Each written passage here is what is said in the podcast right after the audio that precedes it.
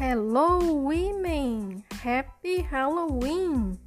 Feliz Dia das Bruxas! Saindo do forno ou do caldeirão, o terceiro episódio do podcast Corrente de Mulheres, um espaço de encontros e aprendizados da comunidade Women em Blockchain Brasil, rede de apoio e cooperação para a inclusão das mulheres na nova economia.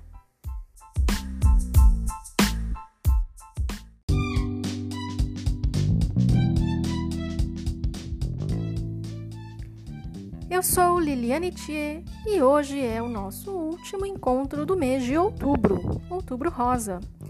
E como prometido no último episódio, hoje vamos falar sobre mercado de trabalho em blockchain e vamos descobrir quem foi a primeira mulher investidora do Brasil. Ou seria do mundo? Uma brasileira, sim, Eufrásia Teixeira Leite, que viveu boa parte da sua vida em Paris, na França, e vocês vão entender o porquê.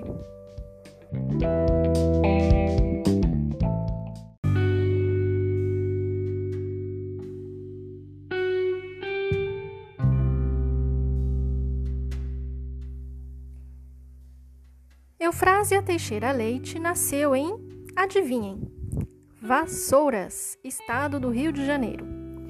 Eu acho isso muito curioso. Dizem que a humanidade sempre teve medo de mulheres que voam, sejam elas bruxas, sejam elas livres. E Eufrásia conseguiu ser livre numa época em que era preciso muita resiliência para conseguir driblar obstáculos quase intransponíveis que mulheres encontravam quando ousavam explorar espaços que fossem além dos domínios familiares. Eufrásia realmente viveu uma vida improvável para uma mulher da sua época e mesmo tendo nascido numa família com muitos privilégios, a vida foi bem dura com Eufrásia quando, ainda jovem, sua mãe e seu pai faleceram praticamente no mesmo ano.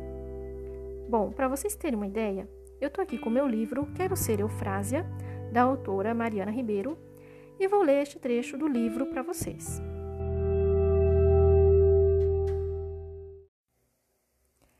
As regras sociais eram claras. Uma mulher solteira, no caso da perda dos pais, passava a ser de responsabilidade do padrinho. Os padrinhos de Francisca, irmã de Eufrásia, eram os avós maternos, mas ambos já haviam morrido. No caso de Eufrásia, o barão de Vassouras, conhecido por ser rígido e muito conservador. Desnorteadas e abaladas, as irmãs decidem passar uma temporada em Paris alegando uma visita ao tio Custódio, irmão mais novo de seu pai. A viagem durava em média três semanas a bordo do navio.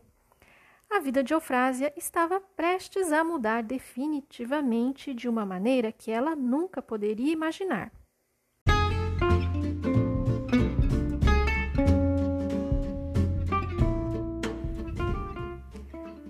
Sei porquê, mas me veio à mente agora cenas de Titanic.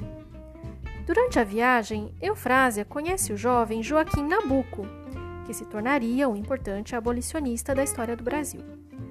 Os dois se apaixonam, tornam público um noivado e, após um ano, quase se casam. Quase. Não vou dar spoiler, mas fiquem tranquilas porque o navio da Eufrásia não bateu no iceberg. Deu tudo certo, todo mundo chegou em Paris. O ano é 1874, ano que Eufrásia, então com 24 anos, começa seus investimentos na Bolsa de Valores.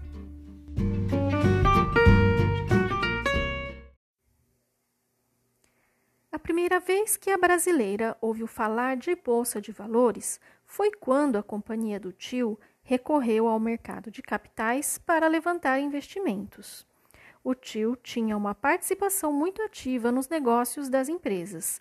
Eufrásia passou a acompanhar os passos do tio de perto, indo em algumas reuniões e assistindo o pregão do segundo andar da Bolsa de Paris, já que não era permitido às mulheres ficarem no mesmo espaço que os homens. As mulheres, no século XIX, não era permitido ocupar cargos políticos, Além disso, exercer atividade econômica remunerada era algo restritivo, geralmente trabalho exaustivo e em péssimas condições nas fábricas. Entrar em uma universidade também era algo proibido. Mesmo diante desta realidade pouco apropriada para as mulheres relacionarem-se a negócios, Eufrásia ouviu falar da bolsa de valores. Quase não existiam mulheres trabalhando no mercado financeiro. Os cargos de operadores e assessores de investimentos eram exercidos somente por homens. Todavia, em Paris, a presença delas não era proibida, contanto que assistissem ao pregão do segundo andar do prédio da Bolsa. A participação delas nos negócios se dava por meio de intermediários.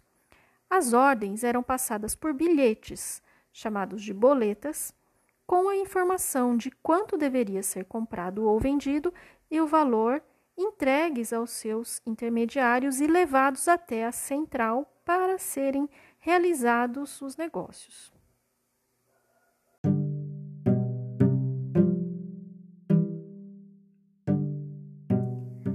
Gente, eu não sei vocês, mas essa palavra intermediários me lembra alguma coisa, hein?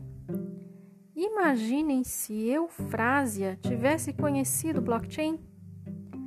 Aqui no livro Quero Ser Eufrásia, tem uma imagem que retrata como era o interior do palácio da Bolsa de Valores de Paris, o andar térreo onde a Eufrásia não podia descer, um espaço que a Eufrásia não podia ocupar e que até bem recentemente também era um espaço que não favorecia a inclusão de mulheres, mesmo aqui na Bolsa de Valores em São Paulo, né? A tecnologia realmente, com ou sem blockchain, tornou o mercado financeiro mais acessível para nós mulheres. E para quem trabalha ou pretende trabalhar no setor, o home office também tende a ajudar nessa inclusão, mesmo a gente sabendo que existem ainda muitos desafios desse novo normal, né? Bom, tem muita história ainda para a gente contar sobre a eufrásia e como um episódio só desse podcast seria impossível e também uma injustiça com a eufrásia, nós vamos voltar a falar dela outras vezes em temas diversificados, assim como era o portfólio dessa investidora à frente do seu tempo. Hoje vamos ficando por aqui com as palavras da Mariana Ribeiro, autora do livro Quero Ser Eufrásia, disponível na Amazon.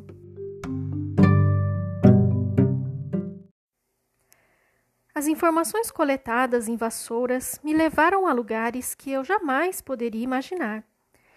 Eufrásia não rompeu barreiras apenas no Brasil.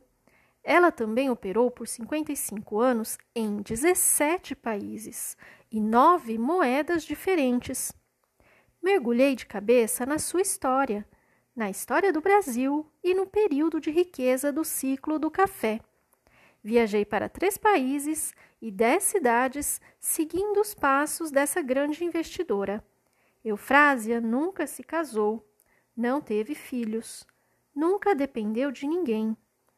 Em uma época em que o papel da mulher era servir ao homem, Eufrásia serviu a si mesma. As próximas páginas são resultados de oito anos de pesquisa, mais de 28 museus visitados em seis cidades do mundo, 34 mil documentos estudados. Nelas você vai encontrar detalhes da história dessa mulher à frente de seu tempo corajosa, atrevida. Espero que ela transforme sua vida da mesma maneira que transformou a minha, que ela te inspire a cuidar do seu próprio dinheiro e a quebrar barreiras. Boa leitura. Mariana Ribeiro.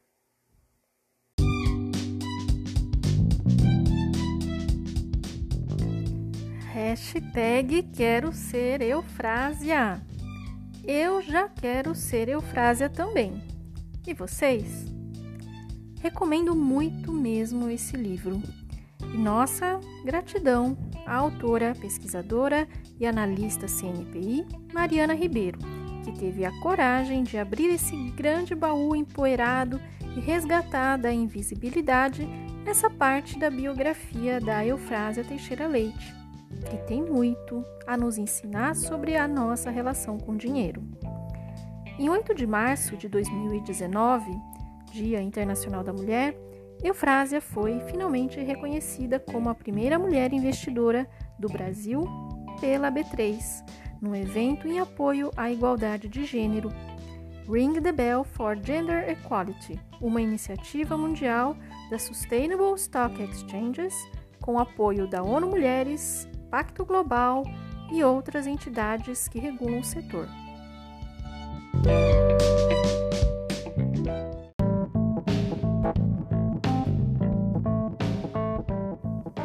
E, finalmente, como será que anda o mercado de trabalho em blockchain?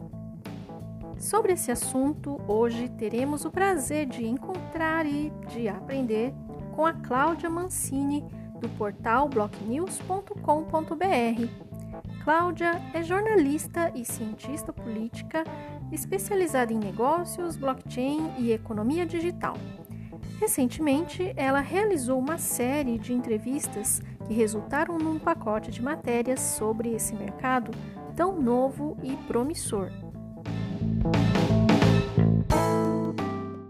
Liliane, essas matérias elas nasceram é, da necessidade de falar sobre o mercado de trabalho em blockchain, que é uma coisa nova.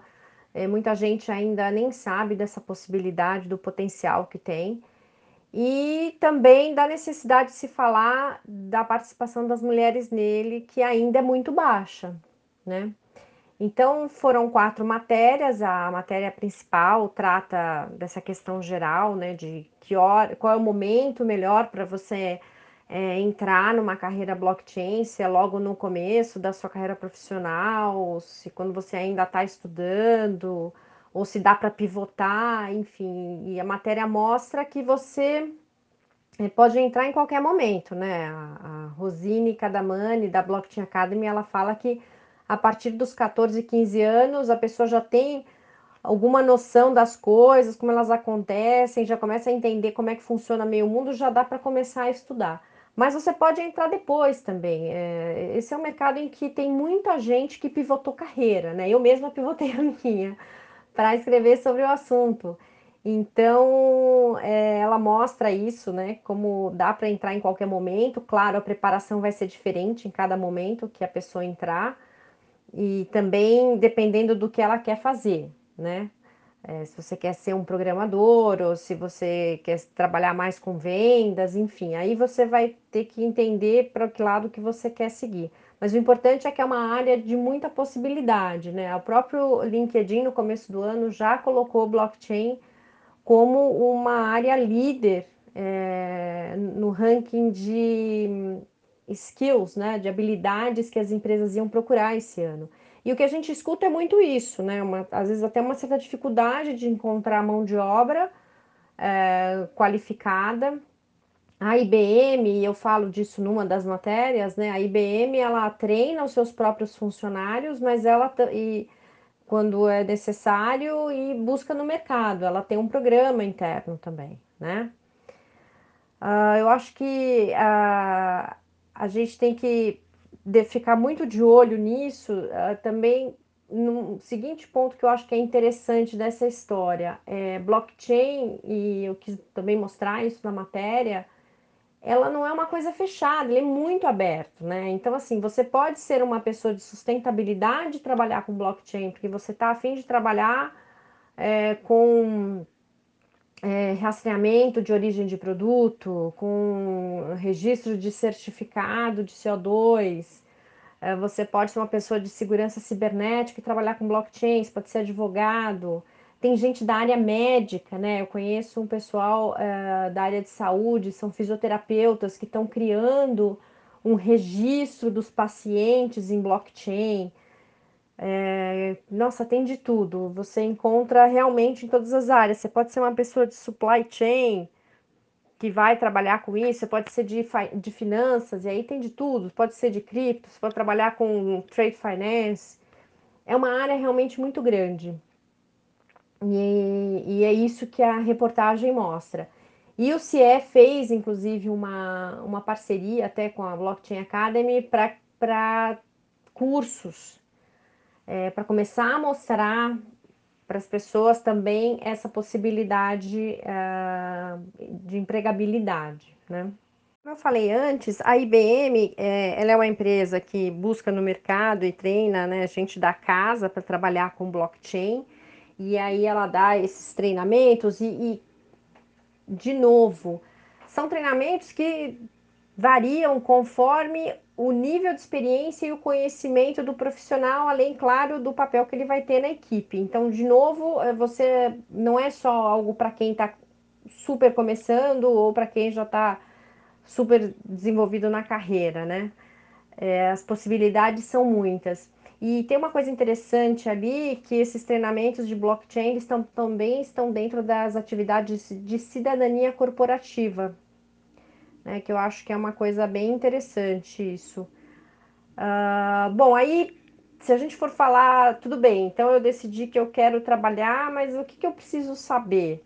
Bom, você precisa ter, né, como a própria IBM fala, o Carlos Rischiotto, que é quem deu a entrevista, é o líder técnico de blockchain na IBM, você precisa ter como hard skill, claro, os relacionados a desenvolvimento, linguagem de programação, as mais usadas hoje em dia, né? E ele fala para a plataforma de blockchain da IBM, eles usam JavaScript e Golang.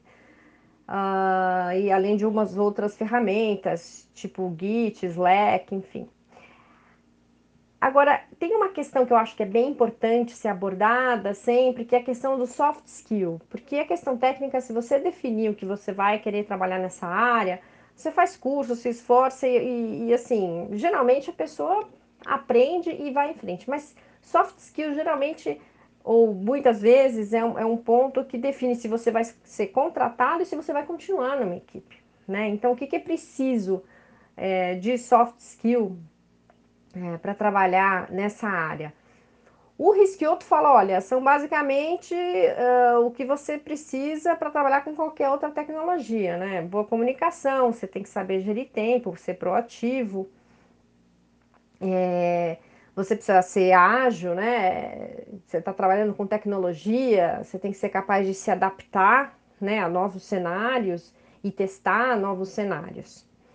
É, eu achei interessante que a CEO da, da nova DAX, que também está em uma outra matéria, ela fala: olha, soft skill é o seguinte, você tem que saber trabalhar é, com algo novo. Saber não, você tem que querer trabalhar com algo muito novo. E não é todo mundo que gosta. Tem gente que gosta assim, ah, eu não quero trabalhar no novo, porque o novo muitas vezes é muito incerto, você não sabe para onde vai, né? A, a curva de aprendizagem pode ser muito diferente daquilo que já está feito, né? Você está lá, pega ali, estou no manual, tá tudo certo, você lê. O que é novo, você vai aprendendo todo dia, vai chegando coisa nova todo dia, e a gente vê isso em blockchain, né? Então, acho que isso, assim, para quem gosta do novo, esse é o mundo. E falando da CEO da Nova Dex, que é a Bei Bei Liu, é, ela diz o seguinte: quando eles vão contratar alguém, não necessariamente a pessoa tenha que ter conhecimento de cripto e blockchain. Ela fala que isso não é mandatório para a maior parte das vagas, né? O que, que ela olha, é, como eu estava falando, é, são aquelas uh, habilidades de comportamento né, que a pessoa teve ao longo da carreira e essa capacidade de aprendizado e, e desenvolvimento rápido, né? E com ela também foi uma oportunidade de falar para um ponto que eu queria abordar nessas matérias, que é a questão das mulheres em blockchain. E ela disse o seguinte: olha, a gente tem 20 funcionários de tecnologia e produto. Mais ou menos. Ela falou: são cerca de 20 funcionários de tecnologia e produto e 40% são mulheres. E ela falou: olha, a gente tem uma política de diversidade que vai sendo aprimorada ela falou que eles têm um turnover baixo nesse time, né? É, desde que eles começaram a operar em 2018, Mas olha só que coisa, né? Das vagas que foram abertas, as mulheres são mais ou menos 30% do, daqueles que enviaram seus currículos. Olha que baixo, é muito baixo, né? 30%. É, então, meninas, é, não deixem de mandar seus currículos. Tem muito espaço para ser conquistado. E na entrevista que eu fiz com você, Liliane, é, você me chamou a atenção para um estudo que eu achei assim é, de arrepiar, sinceramente, que é um levantamento independente feito por um jornalista, o Corin Fife. É, ele levantou mais ou menos um milhão de commits de código dos 100 maiores projetos por market cap, envolvendo criptoativos. Ele publicou eh, os resultados desse estudo no, no perfil dele no Medium. E aí ele descobriu que de tudo isso, só 4,64% foram uh, feitos por desenvolvedoras com nomes identificáveis como femininos. Isso indica que provavelmente tinha mais mulher, mas muitas vezes as mulheres usam apelido para evitar assédio, é, qualquer tipo de assédio, né?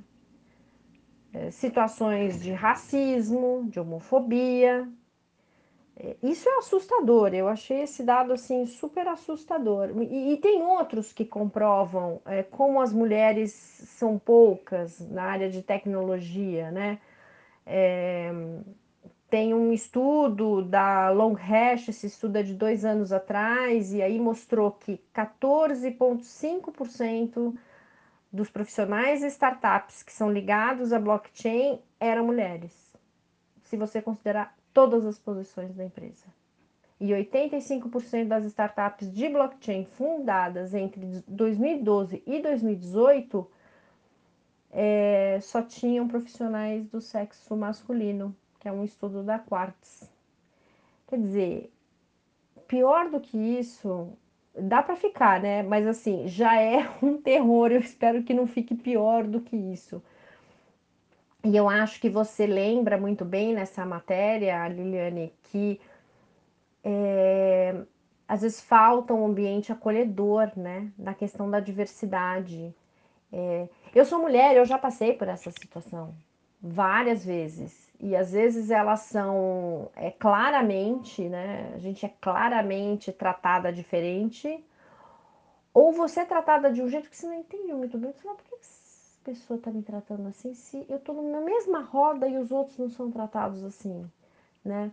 Eu já passei muito por situações é, em que eu era a única mulher numa mesa de reunião ou era uma das poucas mulheres e é incrível como, quando você se dá conta dessa diferença de tratamento, né? Você vê que ele existe, porque as, no começo eu achava que assim, será que não gostam de mim? Assim, o que, que eu fiz, né? Aí você começa a perceber que pode ter realmente um preconceito ali. E muitas coisas que você escuta, você fala, esse cara jamais teria coragem de dizer isso se eu fosse um homem. Tenho certeza que não diria. Enfim. E, e aí eu acho que para resolver isso, é como você fala, você tem que ter política pública e você tem que ter política dentro das empresas. E as empresas, é, a gente chegou num ponto que as empresas tá mais difícil de enganar, né? O público, sabe? Não dá para fazer qualquer programa, não dá para fazer qualquer parceria para dizer que tem. É, Está tudo muito visível hoje em dia. As pessoas estão cobrando, as redes sociais estão aí para mostrar o que as pessoas não gostam. Desculpa. Enfim, então tanto o poder público quanto as empresas têm que assumir esse papel né, de, de mobilização pró-diversidade e aplicar isso. Mas, uh, como diria uma criancinha, uma vez eu conheci assim, tem que ser do fundo do coração, sabe? Não é só praticar e dizer que fiz. Porque o mercado, uh, ele, ele vai cobrar, né? Eu acho que cada vez mais vai cobrar. E, e é isso, e a gente tem que desde cedo é, de novo, uma outra coisa que você lembrou, desde cedo você tem que incentivar as meninas a estarem nessa área de tecnologia, de ciências, de matemática. É, a gente sempre aprende que engenharia é coisa de menino, né? Quando está pequena, né? Construir, brinque, brinquedo de construir, de trator, ou sei lá, uma coisa mais ligada a cálculo, é, é coisa do menino.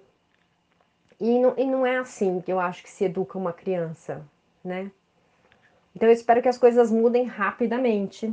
E, e as matérias, esse grupo de matérias que eu fiz, procura jogar luz sobre isso e de alguma forma ajudar a que haja uma mudança.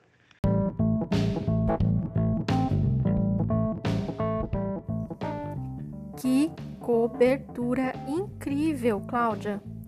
Muito obrigada por compartilhar tanta informação e conscientização também, né?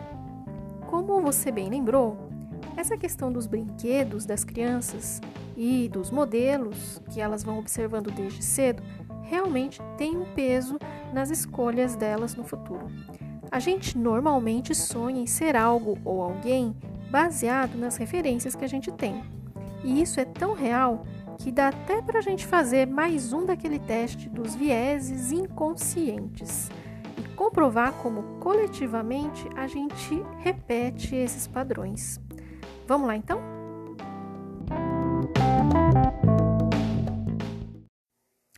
Hashtag fica a dica para a gente dar um Google digitando brinquedos de meninas e brinquedos de meninos. Façam isso em abas diferentes do navegador e clique em Imagens. O que você enxerga? Hashtag fica a dica.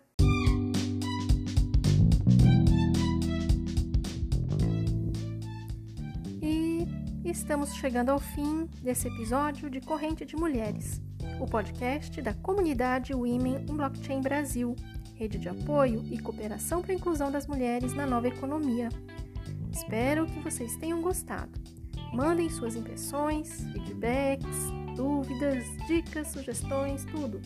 Tudo que, como disse a Cláudia, na linguagem das crianças, seja do fundo do coração. Porque tudo que a gente faz aqui é com muito propósito, honrando nossas apoiadoras verdadeiras, construindo novas parcerias, mas parcerias autênticas. Democratizamos a educação sobre blockchain com visão de mudanças estruturais que há séculos a sociedade veio avançando, mas muito devagar, e recentemente até retrocedendo em alguns aspectos. E quando isso acontece, e rápido até demais, precisamos ligar o alerta, né? Como disse Audre Lorde, uma escritora que morreu de câncer de mama em 1992, eu não sou livre enquanto alguma mulher não for, mesmo quando as correntes dela forem muito diferentes das minhas. E é com este espírito que a gente ensina, mas também aprende, com os acertos e, sobretudo, com os erros, com aqueles vieses inconscientes, com aqueles padrões que a gente precisa parar de repetir nas empresas e na vida porque, como bem lembrou a Cláudia, daqui para frente não é só dizer que fiz. O mercado vai cobrar e de forma cada vez mais transparente e automatizada.